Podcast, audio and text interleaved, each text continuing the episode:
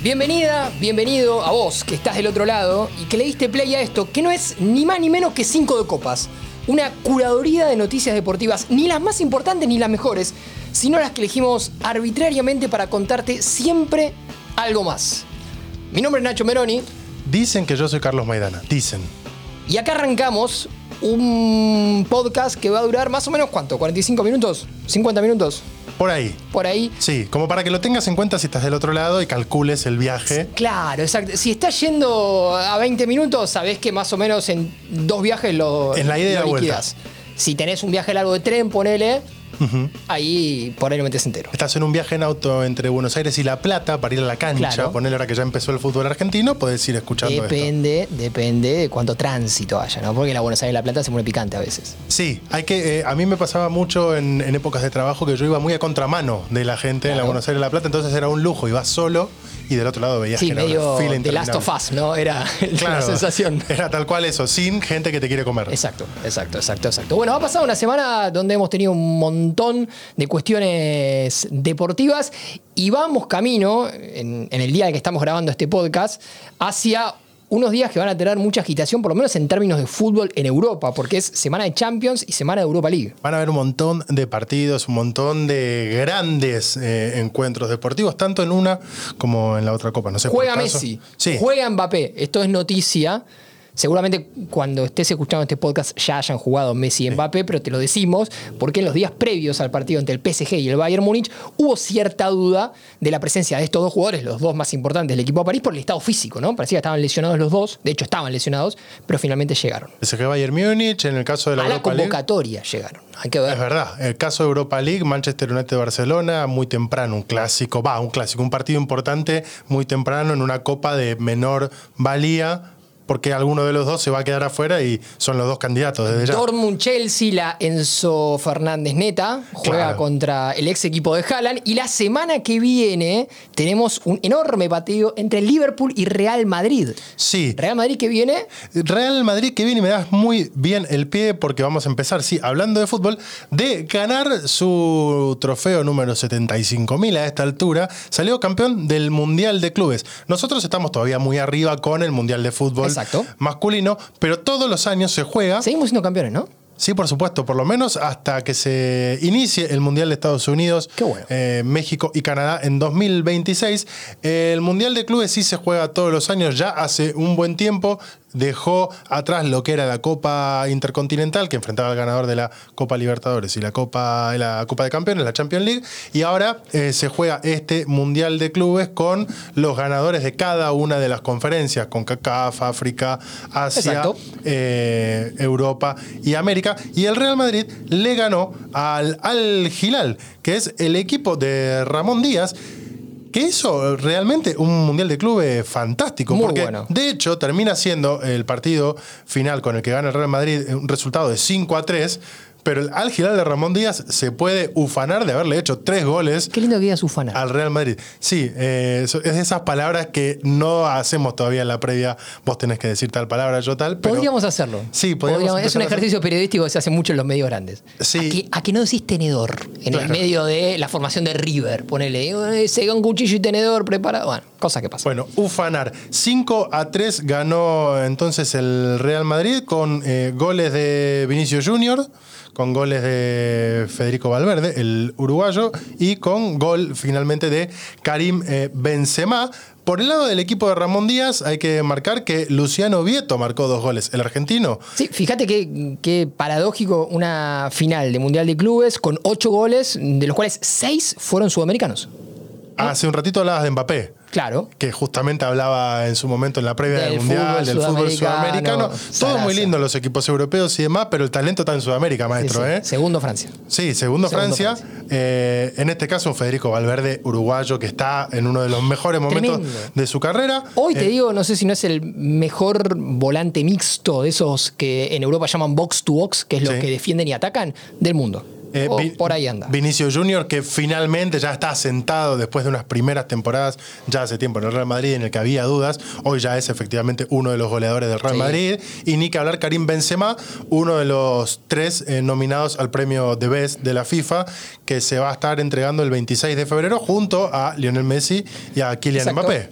Eh, No va a ganar, no va a ganar Karim, pero tiene bien merecido estar ahí. Yo creo, ustedes del otro lado pueden hacer sus apuestas, que Lionel Messi tiene toda la ficha para ganar Yo el premio de. Best. Yo creo que sí. Eh, Ojalá. donde también está nominado Lionel Scaloni como mejor entrenador, donde Exacto. también está nominado Emiliano Martínez como mejor arquero y donde también están nominados un montón de argentinos y argentinas como mejor hinchada. Exacto. Sí, Así sí, que, sí. tipo, vamos por todo.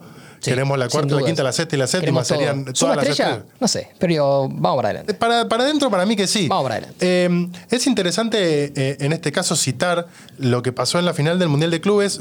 Quizás no en el partido final estrictamente, pero sí el recorrido que hizo el Al Hilal de Ramón Díaz, que ni más ni menos eliminó al Flamengo Es cierto. en las semifinales. Al Flamengo, campeón de América, que Equipazo. Sí, visto desde acá parece imbatible. Realmente, eh, desde cualquier equipo argentino, enfrentarse a Flamengo implica ir a enfrentar al Cuco de América. Le pasó a Vélez en la Copa Libertadores pasada, eh, que había hecho una buena Copa Libertadores llegando hasta semifinal y cuando se topó con Flamengo fue eh, catastrófico. Sí, un equipo que tiene más presupuesto que la mayoría de los equipos europeos.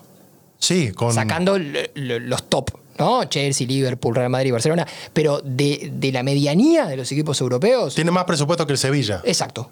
Que el, Te voy a contar una cosita de Sevilla después. Bueno, Vamos que el Villarreal. Sí. Que el Aston Villa de Diego Martínez. Y ahí te lo tendría que chequear, pero por ahí Pero anda. más o menos. Pero puede ser, sí. Sí, sí, que sí. el Nottingham Forest, que es un equipo sin tradicional dudas. de- del fútbol inglés. Eh, termina siendo un buen mundial de clubes para, para el equipo Al Hilal y un buen mundial de clubes para Ramón Díaz, que vuelve a estar nuevamente eh, en la cúspide de los entrenadores, en este caso Sí, del mundo, discusión. y de, en este, de nuestro lado, de los entrenadores argentinos, porque realmente su equipo hizo un gran mundial de, de clubes y de hecho, ustedes recordarán, no creo que los recuerden por nombre y apellido, porque es medio difícil acordarte de los nombres y apellidos de los jugadores árabes, pero gran parte del equipo del Al Hilal es la base de la selección de Arabia Saudita que terminó venciendo a Argentina en el partido inaugural del Mundial. Nueve. Nueve jugadores. Nueve de los eh, once que terminaron Sí. jugando en el equipo del muchacho este francés que era muy. Muy que se parecía a Jamie Lannister. Eh, de Exactamente. Game of Thrones. Que no, no, no recordamos el nombre, pero que vaticinó que la selección argentina Exacto. iba a quedarse con el Mundial de, de Fútbol de Qatar. Así las cosas, el Real Madrid sigue liderando la tabla histórica de clubes del mundo. Herb Renard se Sí. llama el entrenador. Se me había ido, ¿sabes que se había ido el nombre de pila y el apellido no lo podía encontrar más? Pues no era tan difícil, aparte lo No, nombramos no, no. mucho. Sí, sí, sí. El. Real Madrid Bueno, que, está, buena onda. que está actualmente liderando lo que es la tabla de títulos en el mundo, en el mundo deportivo, en el mundo del fútbol. Eh, ustedes recordarán, en la época en la que el Boca de Carlos Bianchi le gana al Real Madrid, el Real Madrid estaba, sí, estaba parejo en relación al resto de los equipos del mundo en cantidad de títulos internacionales y demás. De hecho, en los 90, nosotros acá en la mesa, que somos hinchas del Club Atlético Independiente, teníamos más copas que el Real Madrid. Bueno, lo que es este siglo época, ¿no? para, para el Real Madrid terminó siendo el despegue definitivo en relación a cualquier otro club del mundo. No hay eh, comparación entre la cantidad de títulos que tiene el Real Madrid y los que pueda llegar a tener cualquier otro que se anime a ser competidor. De hecho, tiene hoy actualmente eh, el Real Madrid ocho títulos del mundo, si contamos cinco eh, mundiales de clubes y tres copas intercontinentales. El que le sigue de cerca o de cerca, en realidad, el que le sigue como segundo es el Milan, que tiene tres intercontinentales y un título del mundo. O sea, ya le sacó Sí, cuatro. Y que hoy por hoy está muy lejos de poder pelear al nivel que está peleando el Real Madrid, ¿no? Sí, por supuesto. Me parece que hoy ya no está en, ese, en esa élite. Lo mismo que el Inter, que tiene tres. Exacto. Tampoco. El Bayern, que tiene cuatro. Tampoco. Y del lado de Sudamérica tenemos a Nacional, Peñarol y a Boca con tres y al Club Atlético Independiente, en este caso, con dos, igual que el Santos. Por algo Florentino Pérez, cada vez que presenta a un jugador, lo obliga a decir he llegado al mejor club del mundo, ¿no? Exacto. Y al- algo de razón, algo de razón tiene. Una curiosidad para los que le siguen la carrera al técnico de Real Madrid, a Carlo Ancelotti. ¿Te acordás que Ancelotti había dicho, si Federico Valverde no hace 10 goles esta temporada, rompo el carnet de técnico, dejo de ser entrenador? Bueno, en la final contra el Al Hilal, Valverde hizo dos goles y uno de esos goles fue el número 10 de la temporada, así que llevamos tranquilidad. Llevamos tranquilidad. A la familia Ancelotti va Sí, a seguir, va a seguir entrenando una fortuna como de plata, ¿no? Como le dijo Ramón Díaz, Carlos. Carlos, excelente. Carlos. eh, excelente. pasamos a la siguiente noticia que tenés para Sí, contarme. ¿Y, ya hablamos del club de suscriptores? Todavía no, No. hablamos de, su- de suscriptores en este programa. Lacartaganadora.com.ar. Sí. Si te gusta lo que estamos haciendo y estás del otro lado, gusta. Pero no sé si sería lo conveniente No, que vos no. te suscribas justamente. Me, me- me hago trampa. Claro, tenemos eh, cuatro, en este caso, planes de suscripción mensual, si te copa lo que estamos haciendo.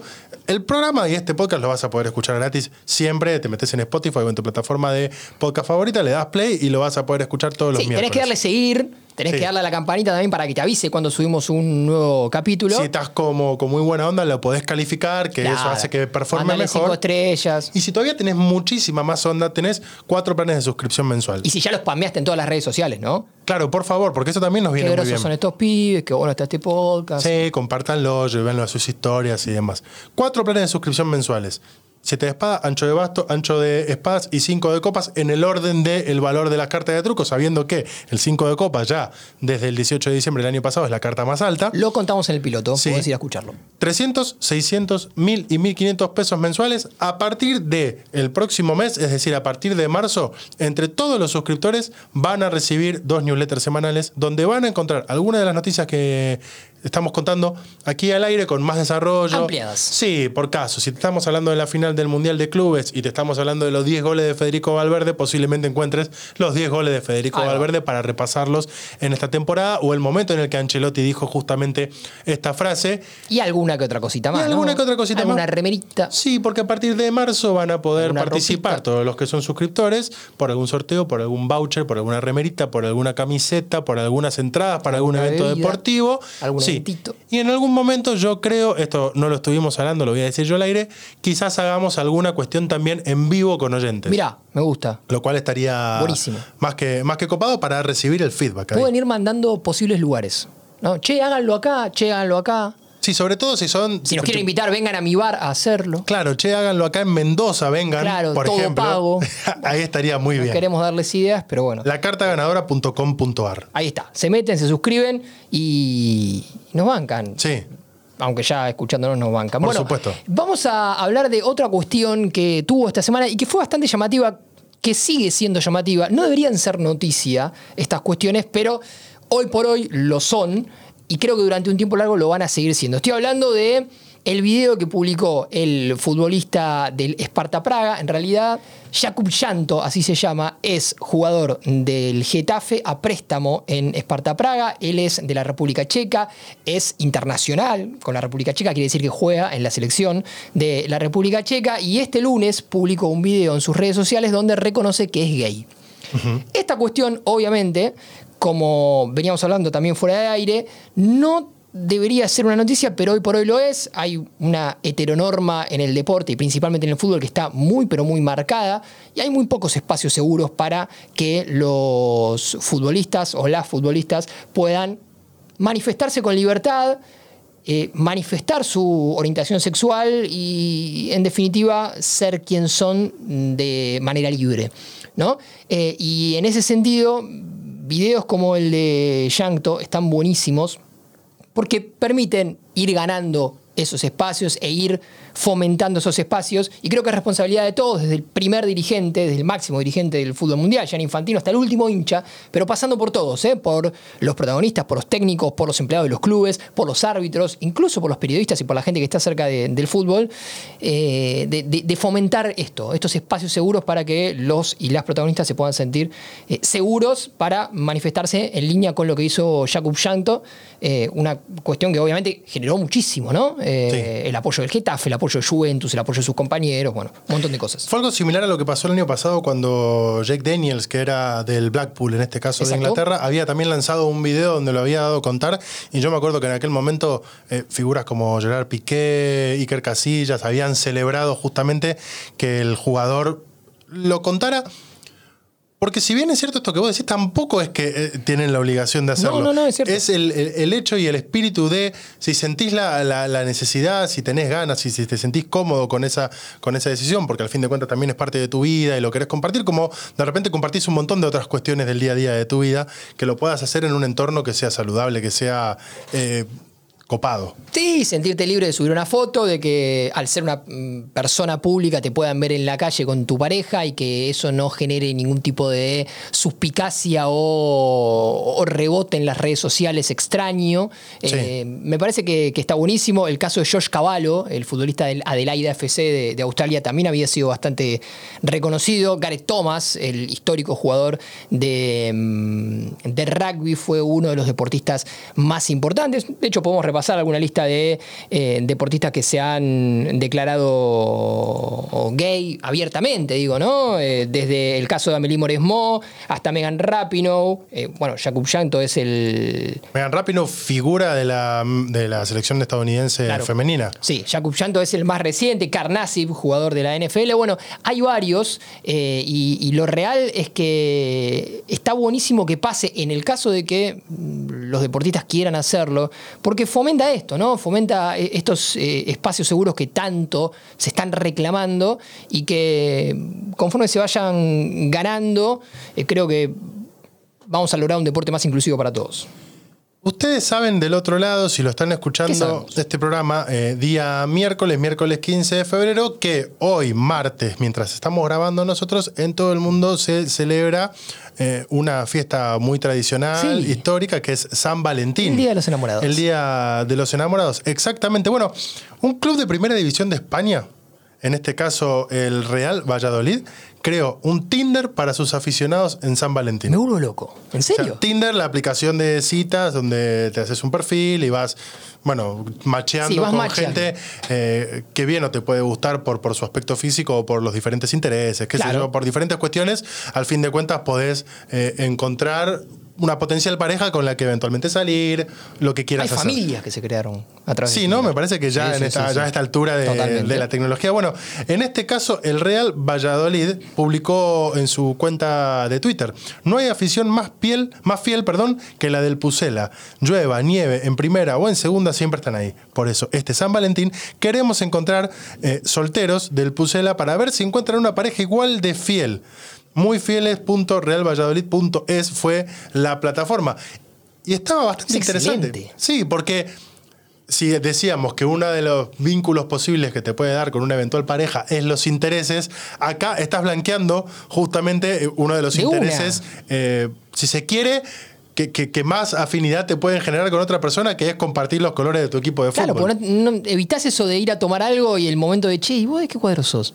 Sí, hay- yo soy. Boca, no, yo soy River. Uy, qué garrón. Hay, una, hay un meme que lo pueden adaptar al equipo que sea, que justamente... Pero sos muy fanático. Dice, blanqueen de qué cuadros son en la primera cita porque a ver si todavía te encontrás con el garrón de que es de tu equipo rival. Sí, sí. Y entonces, bueno, chi, muchas gracias por No, mi haber hermano es barra brava. Claro, Y vos sos del equipo rival. todo mal. Claro, todo mal, todo mal. Sí, o no sé, mi viejo es dirigente, es el presidente Sí, de... total. Tranquilamente te puede pasar. No sé, hija, hijo de Fabián Eso, Doman, por ejemplo. No sé si tiene hijos. Eso después, Doman. pensando en una planificación familiar, bueno, eh, Sí. es un poco más complicado, ¿no? Yo no me imagino que en todo caso las hijas de Víctor Blanco, por ejemplo, estén eh, en Tinder, pero dicen, che, con un hincha de independiente, Claro. no, mirá que mi viejo es, uh, qué garrón, la podemos llegar a pasar mal. Exacto. Se complica la, la- la- la- la afinidad en una cena navideña, por ejemplo, o en una cena de fin de año si alguno está peleando un título o no. No, no, ni En hablar, este ni hablar. caso, lo que hizo el Real Valladolid fue justamente lanzar la campaña Muy Fieles, Muy Solteros, pretendiendo ayudar a sus seguidores a encontrar pareja con la creación de una web muy parecida a la app mundialmente conocida como Tinder. La verdad que me pareció simpático, si se quiere, y original. De hecho, yo animaría a que todos los clubes del fútbol argentino hagan su propia plataforma, porque puede llegar a ser muy divertido. Tipo, yo soy de Boca, vos sos de Boca, eh, listo, vamos a comer, vamos a la cancha. De hecho, hasta podés Totalmente. organizar para ir justamente a ver los partidos. Oh, estamos muy lejos, no sé, somos de Mendoza y somos de Vélez. De repente encontrarte es como mucho más difícil. Bueno, vamos a mirar los partidos a un bar los fines de semana. Así que, secretarios, secretarias de marketing de los clubes Pónganse de las fútbol pilas, argentino, pónganse, las, pilas. pónganse las pilas. Tienen un año de acá hasta el próximo Como 14 el, de febrero. el Valladolid, que es propiedad del gordo Ronaldo, ¿no? Sí. Que si alguien conoce ser soltero y después no serlo, pues se casó por cuarta vez hace poco, es justamente el gordo Ronaldo, uno de los mejores jugadores que por lo menos yo he visto jugar en Sí. la vida. y de los mejores en todos los aspectos. En, en enero de, de este año, 2023, hace algunas semanas, se casó por cuarta vez. Pucha, no, no llegamos a la fiesta. todas las que no formalizó, ¿no? Claro, no llegamos a la fiesta. Tiene 46 años. Cuarta vez. Cu- Cuarta vez. Suponiendo que te empezás a casar a partir de los 20, es como muy intenso los últimos 25 Pero, ponele- años de su vida. pero hacelo en un promedio. Se casa una vez cada Sí. poquito más Cada de cinco 10 años. Sí. Ah, bueno, sí. Tiene 46, se casa. Si hubiera arrancado era muy chiquito. ¿Cómo se nota que tiene plata igual? Porque para bancar la joda de un casamiento. Bueno, y sí, es el gordo Arnaldo, maestro. Sí. Esto es así. El que jugó un ratito y después hizo un ruido bárbaro en las redes sociales fue un turco que se llama Emre Kolak. Y vos decís, ¿quién carajo es Emre Kolak? a mí Bueno, me suena a que es de alguna de las novelas eh, Claro, turcas sí, con las que se hacían muy famosas. Te sacaban al mediodía a las 2 de la tarde en Canal Sí. de Aire. Pero Sí. que te, te hace 35 puntos Totalmente, de rating. totalmente. total- Sí. Cuando tengas un, ahí un agujero y tengas que cubrir rating, mandate una turca que va como loco. Em, este jugador juega en el Intercity. El Intercity es un equipo de la tercera división de España. Emre Cola, que es un turco que jugó en el Deportivo La Coruña, por ejemplo.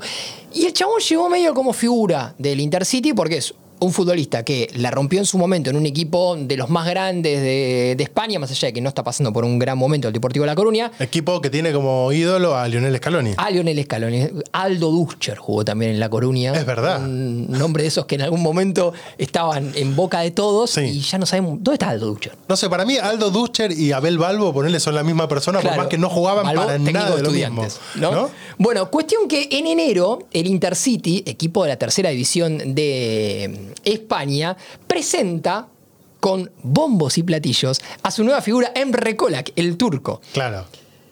Lo presenta, ha llegado la gran figura, un ex futbolista. Época donde, La donde los clubes le meten mucho esfuerzo a las a presentaciones, las hacen videos. en redes sociales, comunicando, Sarasa. Bueno, 17 días después, Kolak debuta contra la filial del Athletic Club de Bilbao. Sí. Juega un ratito, un ratito.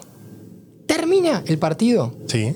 y comunica ¿Qué? a través de sus redes sociales. Después de haber de jugado un ratito, entró al Sí. minuto 60, los partidos Claro, duran sí. 90, Claro. 90 y pico, quiere decir, jugó un poquito más de media hora. Sí. Terminó el partido. Sí. Y a través de sus redes sociales ¿Qué dijo? comunicó que se retiraba del fútbol. Pero maestro, acaba de llegar hace cinco minutos. Y nadie entendía nada, porque además no le había avisado nada al club. No es que habló con sus compañeros, reunió al plantel, habló con el técnico, habló con el presidente y le dijo, che, muchachos, jugué esta media horita, pero me las tomo. Claro. Porque, bueno, No es como hace, por ejemplo, Barcelona de Ecuador, que tiene año a año la noche amarilla que trae un exjugador es- solamente para jugar no, ese partido. No, no, no. Este había firmado, iba a jugar, eh, se presentó, era Hizo la la figura del pretemporada. equipo, hizo la pretemporada, debutó, jugó 35 minutos y se retiró. Y en el club se quedaron como, ¿qué carajo pasó acá? ¿No? ¿Qué pasó? ¿Te, ¿No te gustó el Esto fue una- vestuario? una, bomba que explotó por todos lados, digamos, en, en- en términos de, de viralización en las redes sociales, en un momento en el cual todo se viraliza bastante rápido. Y hubo varios días de incertidumbre, de que no se sabía qué pasó.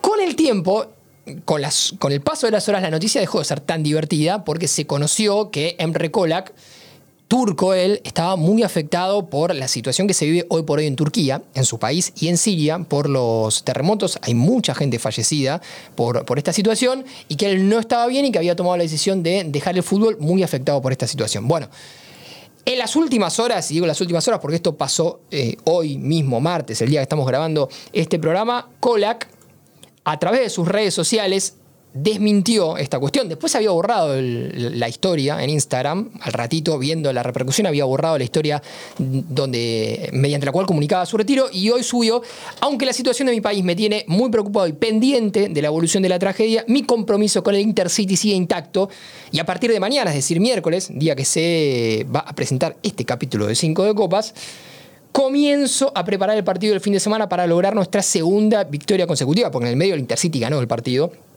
Entre todos estoy seguro que conseguiremos nuestros objetivos. Así que Emre Colac llegó, se presentó, jugó media horita, Se se, retiró. retiró. borró la historia, subió otra historia, desmintió el retiro y mañana vuelve a entrenar y, Y el, y el fin de semana quizás mete un gol. y todo sigue igual. Ahí está. Em, en relación a esto que contabas y cortito antes de pasar a la, a la siguiente noticia, eh, desde ya que es eh, trágico lo que está sucediendo en Turquía y en Siria, y se puede llegar a dar una, una particularidad que por supuesto que, que desde ya, por más particular que, que sea la noticia, digo, está la tragedia en, primer lugar, que es que la final de la Champions League de este año se tiene que jugar en Estambul, en Turquía. Es cierto. Y ya lleva, sería la, la tercera vez en cuatro años que Estambul va a perder o que puede llegar a perder, lo más probable es que la final no se juegue en Turquía, justamente la, la final de, de la Champions League, en este caso, o por supuesto, por motivos ajenos a Sí, lo que por es un la- desastre natural, la ¿no? organización a, a la, a la UEFA,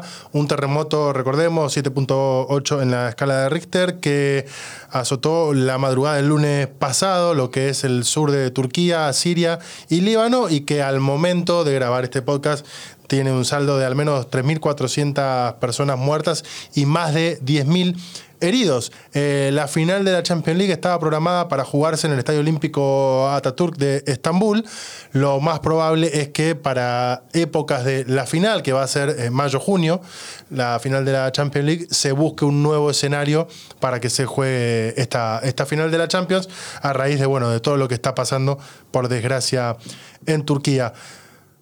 Una última noticia antes de pasar, ustedes como saben, al evento principal que siempre tratamos de desarrollar con un poquito más de eh, detalle y demás en este, en este episodio, en este programa. Hablábamos la semana pasada de la selección argentina de hockey. Sí, claro. De hockey eh, indoor, en este caso. Sí, bueno, finalizó su participación la selección argentina de hockey indoor. ¿Y cómo salió? Eh, y la verdad es que terminó haciendo una- un mundial histórico. Recordemos, esta fue su primera actuación en un mundial de hockey indoor. Debutó ganándole 5-4 a Irán, que es la selección que está número 3 en el ranking mundial, por lo cual había sido un batacazo. Irán, Ya- decime qué se siente. Exactamente, ¿no? Tener en casa a tu papá. Sí. Porque no me imagino que Argentina haya jugado muchas veces con Irán. Ya está. Tenés un partido, te das arriba en el historial. Listo. Hijos nuestros. Pasó al siguiente partido del grupo B, ganó Australia por 3 a 1, empató 3 a 3 con República Checa, perdió por 7 a 4 con eh, Estados Unidos, con eh, justamente el rival que en la, en la clasificación al Mundial al que le había vencido y que había dado también el batacazo en ese, en ese momento cuando la Argentina, eh, dirigida por Máximo Lanzano, clasificó a este Mundial, perdió ahora con Estados Unidos por 7 a 4, perdió 6-5 con Sudáfrica y eso lo terminó dejando en el cuarto puesto del grupo B, teniendo que enfrentar al primero del grupo A, al número uno del mundo, a la selección de Austria, que terminó ganando por 2 a 0. A la postre, Austria empató postre. sí, 4-4 con Países Bajos en la final y terminó venciendo por 3 a 2 en los penales, por lo cual podemos decir que la selección argentina de Máximo Lanzano, si bien se quedó La Lanzaneta. sí, perdió con el campeón. ¿Suma estrella? Y perdió con el número uno del mundo. Y Le bueno. ganó el número tres del mundo.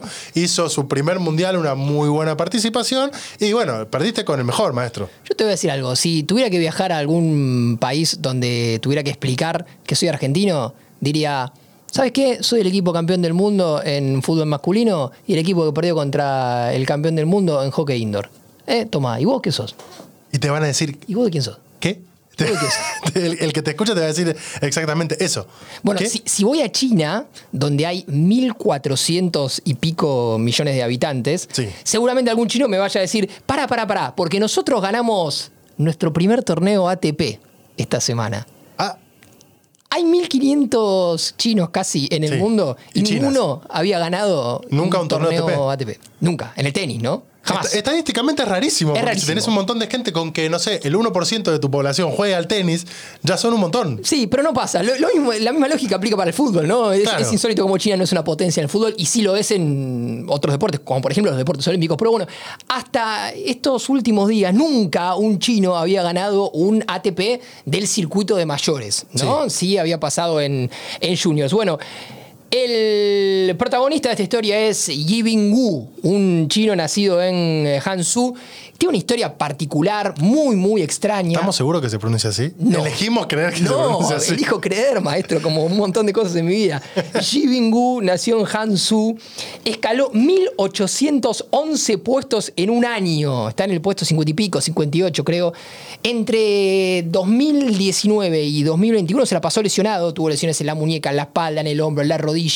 Había tenido arritmias, jugaba al badminton y dejó de jugar porque la red estaba muy alta. No, qué y pasó a jugar al tenis, es fanático del básquet, es entrenado por un argentino que se llama Gerardo Oscurra y en los últimos días ganó el torneo de Dallas, el ATP 250 de Dallas, le ganó John Isner, el, el local, el estadounidense, jugador reconocidísimo, y logró el primer título ATP de la historia de China. ¿Sí? Es fanático de Xiao Ming, que es tal vez el atleta chino más importante de todos los tiempos, y bueno, y va camino, ¿no? Sí. Eh, a, convertirse en esos eh, deportistas muy destacados de China, un país que, como decíamos antes, tiene casi 1.500 millones de habitantes y nunca había ganado un torneo de tenis. En la volteada, para los que siguen, los y las que siguen el tenis, cada uno de los ATP entrega puntos que después suman para el ranking. Este, el ATP de Dallas, eh, justamente entrega 250 puntos para el campeón y 112.125 dólares que ahora tiene acá el, el compañero chino. El Acaba amigo de- Hugo. Sí. Una, una vez entrenó con Djokovic, el, el mejor de todos, y Djokovic le dijo al entrenador de Wu, che, este chino no erra nunca.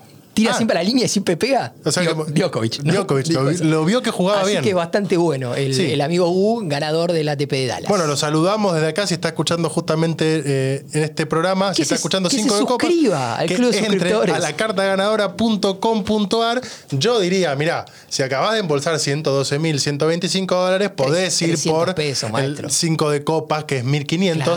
Si de y repente... encima te ganás una camiseta argentina. Sí, es probable que si lo querés hacer desde afuera te encuentres con algún tipo de traba impositiva, esas cosas que siempre Eh. pasan en la Argentina. Mándalo por PayPal. Sí, lo puedes mandar por PayPal o nos mandás un mail, un mensaje y de alguna manera te aseguro que ¿Cómo sí. les hago llegar a 100 euros? Sí, vos vamos a manera. Sí, lo mandás por correo. De alguna manera va a llegar. Así que la cartaganadora.com.ar, ustedes si están del otro lado pueden entrar ahora a partir de la semana que viene, del mes que viene, es decir, de marzo, cuando sobre todo las cuestiones de programación del sitio ya estén ahí bien prolijas y demás, le van a empezar a llegar los newsletters donde, por ejemplo, les vamos a mandar eh, un quién es quién con un montón de caras a ver si adivinan quién es Wu. Ahí y está. en todo caso, después van a ver los partidos y ven cómo juega y efectivamente chequean Exacto. esto que dice Djokovic, que no le erra nunca, porque efectivamente es muy bueno. A mí siempre me pasa con este tipo de deportes, cuando aparece alguno así, que es para empezar a mirarlo, porque no es casualidad que se dé, que puedas ganar un título. Oh. Evidentemente te marca que podés estar para más. Pero como ustedes saben, del otro lado, siempre en 5 de copas, por más que van recién dos programas, pero va a ser así siempre, vamos a En la elegir. historia de 5 de copas. Sí, en la historia de Cinco de Copas, este Tres clásico ya podcast eh, de posta y del deporte argentino, si se quiere, siempre elegimos algún evento para contarte un poquito más en detalle. Y no ha habido evento deportivo más importante en el último fin de semana que el Super Bowl, que el Super Tazón. No hay evento deportivo más importante en los últimos meses desde la final del Mundial que el Super Bowl. Sí, Super Tazón me gustaba mucho porque uno que se crió mirando eh, series, en este caso Dobladas. con doblaje latino, tipo Los Simpsons, por nombrar una sola, era el Super Tazón. Te voy a ser muy sincero. Cuando empecé a seguir el fútbol americano y empecé a familiarizarme con el Super Bowl, me costó un, un tiempito adaptar Super Tazón a Super Bowl. No sabía que era lo mismo. Ah, era como que eh, para vos era otro Para mí deporte. era otra cosa. Yo cuando empecé a ver el Super Bowl no entendía qué era el Super Tazón. Después, bueno, obviamente, inglés de por medio, me di cuenta, ¿no? Pero ¿Cómo se llamaba esta película de Jim Carrey tan característica que justamente involucraba a una estrella del Super Bowl, Ace Ventura? Es Ventura, sí. Sí, gran película, vayan Eh, a si les gustan las películas deportivas eh, y en este caso tienen cierto interés por el fútbol americano, vean Any Given Sunday, un domingo cualquiera, Sí. en donde trabaja Al Pacino, hace de entrenador de Jamie Foxx, que es la figura de un equipo, también trabaja Cameron Díaz y demás. Es la mejor película deportiva que yo he visto alguna vez en la vida.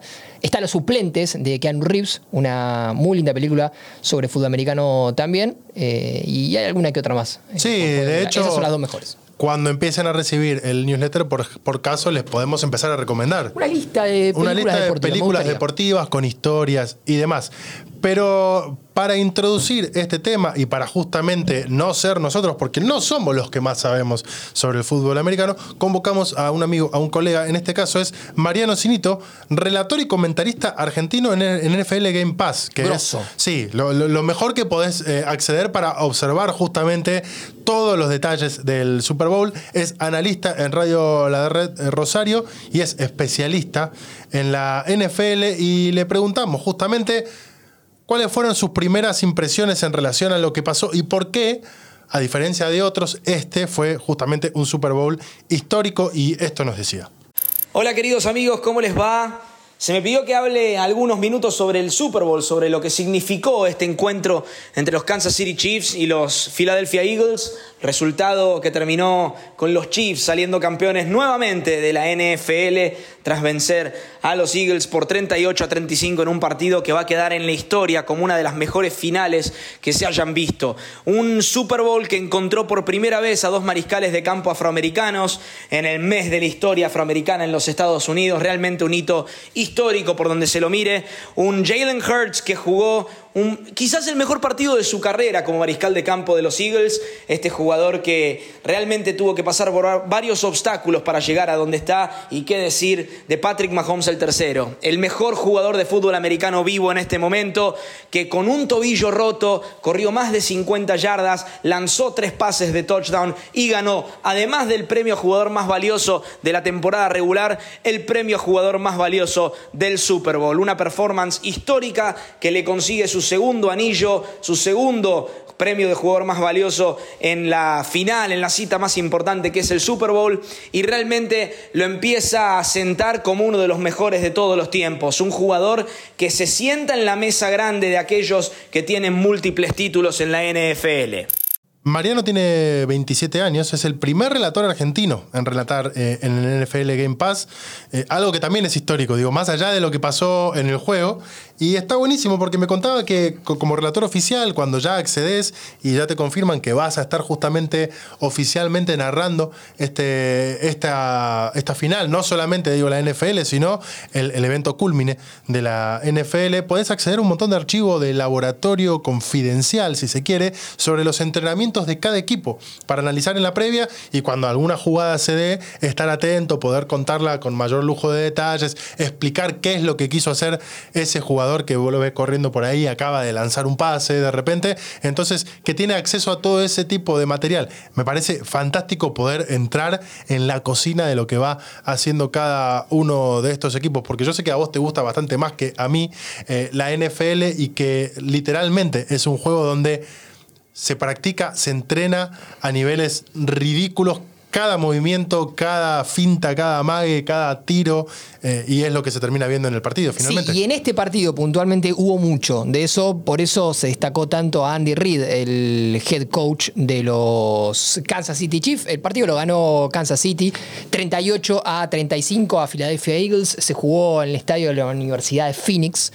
Y en cierto modo, no le podemos poner la palabra batacazo porque realmente no lo fue, porque eh, como, como bien mencionaba Mariano, en Kansas juega Mahomes, que es el mejor jugador de fútbol americano eh, de- del tiempo reciente, desde el retiro de Tom Brady. Filadelfia era claramente el candidato a ganar el Super Bowl y durante los dos primeros cuartos lo hizo notar tiene un mariscal de campo eh, que la rompió todo el partido y que todavía a esta altura se debe estar lamentando de esa jugada en la cual perdió la pelota y derivó en un touchdown de Kansas, que a la luz del resultado, solamente por tres puntos ganó Kansas, fue determinante más allá de que haya sido en la primera mitad del partido. Hurts jugó un partidazo, Mahomes jugó un partidazo que también tuvo su cuestión épica, porque Mahomes viene de un de una temporada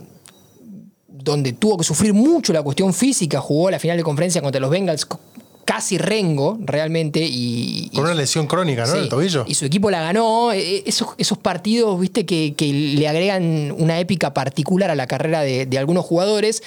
Y después de que su equipo sufriera durante toda la primera etapa, en, este Super Bowl del, del domingo pasado.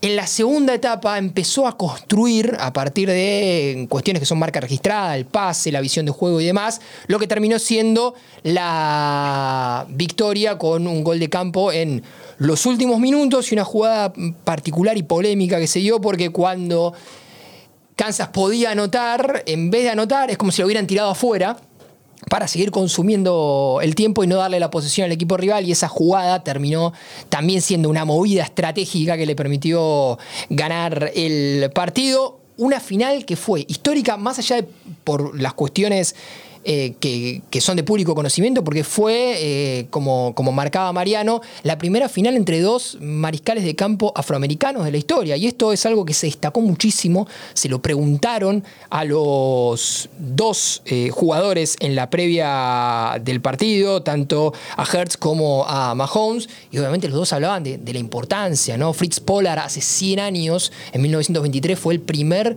jugador eh, afroamericano de la historia de la NFL y en 2023 por primera vez hay dos quarterbacks, dos mariscales de campo, que es el, puesto más importante de, este deporte, que se enfrentan a una final, así que realmente fue histórico. Eh, justo se da y no es menor esto en febrero, que es eh, el mes de la historia afroestadounidense, donde justamente es un mes en el que se busca una introspección y justamente una observación de todo lo que ha sido la historia de la población negra en los Estados Unidos, es cierto. que es muy grande. De hecho, o sea, efectivamente está muy arraigada la población eh, negra en los Estados Unidos con tantísimos eh, deportistas, artistas, eh, dirigentes políticos, de todo, y que al día de hoy todavía resulta histórico que sucedan cosas como estas, justamente cierto, como la que estás mencionando. Había mariscales de campo que ya habían ganado este torneo, mariscales de campo afroamericanos que habían ganado este, este partido tan, tan icónico del, del deporte mundial, pero principalmente del deporte estadounidense, pero nunca había pasado que dos se enfrentaran en una final. Una final que tuvo algunos condimentos eh, extra deportivos divertidos, Sí. más allá del show del entretiempo de Rihanna, que la rompió, que eh, una vez más... eh, Anunció que está a- embarazada. Anunció que está O embarazada. sea, ¿qué, qué momento eh, para hacer ese anuncio Sí. que cuando te están viendo 109 millones de personas Exacto. alrededor del mundo? Y cuando había generado tanta expectativa, porque recordemos que hace un montón de tiempo que Rihanna mm, no, No se, se presenta. presentaba, no publicaba música, estaba muy corrida de la escena y la confirmación de que iba a estar en este Super Bowl generó muchísimo revuelo y se estaba esperando mucho este show del entretiempo. Un entretiempo que también sirve para que las marcas y los estudios de cine presenten lo que viene y Sí. acá pudimos ver, por ejemplo, el tráiler definitivo de Flash. Sí, que va a dirigirla el argentino Andy Muschietti, todo rojo, argentino Andy Muschietti, el hombre que le hizo tomar mate a Stephen King con un mate independiente, Exacto. por caso, para, para vincularlo justamente con, con el fútbol y que eh, yo lo voy a decir y lo voy a sostener, vuelve a traer al mejor Bruce Wayne de la historia, que es Michael Keaton, el mejor de todos, y lo junta con el segundo mejor Bruce Wayne de la historia, que es Ben Affleck. Y Una no película, una película que casi no sale por todos los que tuvo de Miller, pero bueno, que finalmente se va a, a Sí, presentar. tiene algún que otro quilombo, Ezra. Sí. Bueno, también. eh, se- Pará, a, a vos no te gusta tanto Ben Affleck, ¿no? Como... Mm, ah, Yo soy muy fan de la trilogía de Nolan. Soy Sí. muy, de, de toda, de todo, yo te compro todo el combo de la trilogía de Nolan. Entonces. Yo más del equipo Bale. Sí, no soy tan Affleck. Pero ahí, bueno, nada, como te dije antes, si Affleck hubiese estado en la trilogía de Nolan, seguramente sería mi preferido. Sí. Es, es así. Michael Keaton el número uno. El número uno, el número Pero uno, el más grande. sin dudas, Sí, sin dudas. Es lo que todos estábamos esperando. Bueno, también se presentó el tráiler de la nueva Indiana Jones, por ejemplo. Fantástico, estoy la enloquecido por ir de a la verla. nueva de Creed, donde eh, Michael B. Jordan, que es el protagonista y a su vez el director, va a pelear contra el actor que hace de Kang el Conquistador Con en la Jonathan próxima. Eh, sí, Ant, Sí. Ant-Man y the Wasp. Bueno, estuvo buenísimo. todo Ant-Man y eso. the Wasp, A mí me que encanta. en la Argentina, si esto lo estás escuchando hoy miércoles, se estrena hoy miércoles. Eh, nunca se olviden que los estrenos en la Argentina siempre son como dos días antes que en el resto del mundo. Rarísimo, No- pero sí. Nunca termino de entender por qué, Rarísimo. pero es como que primereamos ahí. Te spoileamos todo, man. Sí, en Estados Es así. Unidos se estrena el viernes y Sí. eh, última hora de este miércoles Pero acá ya estamos. podés ir a ver Ant-Man eh, and the Wasp. Si te gusta el fútbol americano, yo te digo, porque eh, realmente es un deporte que cada vez tiene más adeptos en este lado de- de- del ¿Te continente. puedo digo. confesar que yo hice un día, un día del campamento de iniciación para jugar al fútbol americano en Argentina. Muy Un- bien, Un ahí solo. podés acceder a eso mismo que hizo Nacho, en este caso en FARG Online. F-A-A-R-G Online, que es de En la... comunicaciones le hizo Sí, eso. fútbol argentino, la, la Liga de Fútbol Americano Argentino, que de hecho trabajan eh, muchísimo, que le ponen muchísimo empeño, le ponen mucho corazón y mucho profesionalismo para poder tener una liga en, la- en el país. Y de nuevo, es un deporte que cada vez tiene más adeptos. Y que no es ilógico que tenga adeptos, por más que para nosotros el fútbol es uno solo, que el fútbol americano muchos de nosotros crecimos justamente con todas estas cosas, con muchas influencias de lo que es Estados Unidos, a través de series, películas y demás. Entonces siempre lo tuvimos como lejos para jugar, pero muy cerca para verlo. Sí, porque no se entienden mucho las reglas, pero cuando más o menos entendés las reglas, y más allá de que el touchdown vale 6, que la conversión que uno que puede ser de 2, que el safety, que el gol de campo que vale 3, que fue lo que en definitiva determinó que, mm, que Kansas le gane a Filadelfia este, este último domingo, digo, es un juego estratégico, es un juego divertido, es un juego que tiene muchas cosas. Eso sí, si tenés ganas de jugar al fútbol americano en Argentina, salí a correr, maestro. Sí. Salí a correr porque yo fui un solo día Y cuando moriste. volvía en el tren dije nunca más. Bueno, porque no estaba muy bien físicamente y me cagaron a palos. Claro, eh, Como nunca me pasó. Vos decís que no la podés chamullar tanto como en el fútbol nuestro, que de No, repente si no, no. tenés un poquito de control de la pelota, podés jugar medio parado. No, no, no, no, porque el entrenamiento, por lo menos acá en Argentina, y sé que así es también en, en Estados Unidos, es muy exigente desde lo físico, pero demasiado exigente. Hay un filtro tipo eh, eh, universidad, ¿viste? Que a veces me- le meten un filtro para que no entre mucha gente. Bueno, hay un filtro que es complicadísimo. Que es para que justamente el, el resto de los mortales no, no jueguen. Si yo te cuento que la ciudad de Sevilla se puso contenta porque Kansas City ganó el Super Bowl, vos me decís, ¿what? Sevilla. Sevilla, en España. Bueno, de repente cuando ganó Argentina el Mundial de Fútbol, la gente de Bangladesh Es se que puso muy bueno, contenta. bueno, por ahí va. Pero cuando vos ves a Mahomes levantando el trofeo Vince Lombardi, así se Sí. llama el trofeo, lo ves festejando su, mm, su, su elección como MVP de, Sí. de la final, y ves que en la camiseta de Kansas está la bandera de España y decís, para maestro, acá hay algo. ¿Qué pasó? Acá hay algo. Bueno, una cuestión que es poco conocida y es demasiado curiosa, que es que las ciudades de Kansas y de Sevilla son ciudades que están hermanadas hace mucho, mucho tiempo. y ¿Por esto qué? tiene que ver con la influencia de un promotor inmobiliario norteamericano que se llamaba Jesse Clyde Nichols y que empezó a hacer como un ida y vuelta entre las ciudades, ¿no? Eh, empezó a tomar influencia de la arquitectura sevillana para llevar a Kansas y de repente empezó a armar como una especie de mini Sevilla en Kansas. Esto eh, lo notaron en Sevilla, tomaron nota y, por ejemplo, le pusieron una avenida muy importante, eh, Kansas City.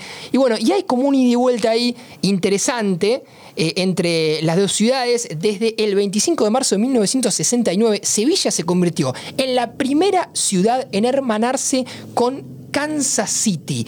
Y un año después, en el, un año antes, en el 68, habían decidido ponerle Avenida Kansas City al último tramo de lo que es la autopista San Pablo, allí en Sevilla. Por eso, el equipo de Jorge Sampaoli, el Sevilla, donde... eh, Inefable Jorge Sampaoli. claro, donde las cosas no están muy claras en términos futbolísticos, seguro, porque le está, le está costando mucho a Sevilla zafar de la zona del descenso. Publicó un montón de tweets y de, de posteos en las redes sociales alentando a Kansas en la previa, hasta con una foto de Iván Rakitic, que es la gran figura, disfrazado como de, de- de jugador de fútbol americano, y después festejó el título.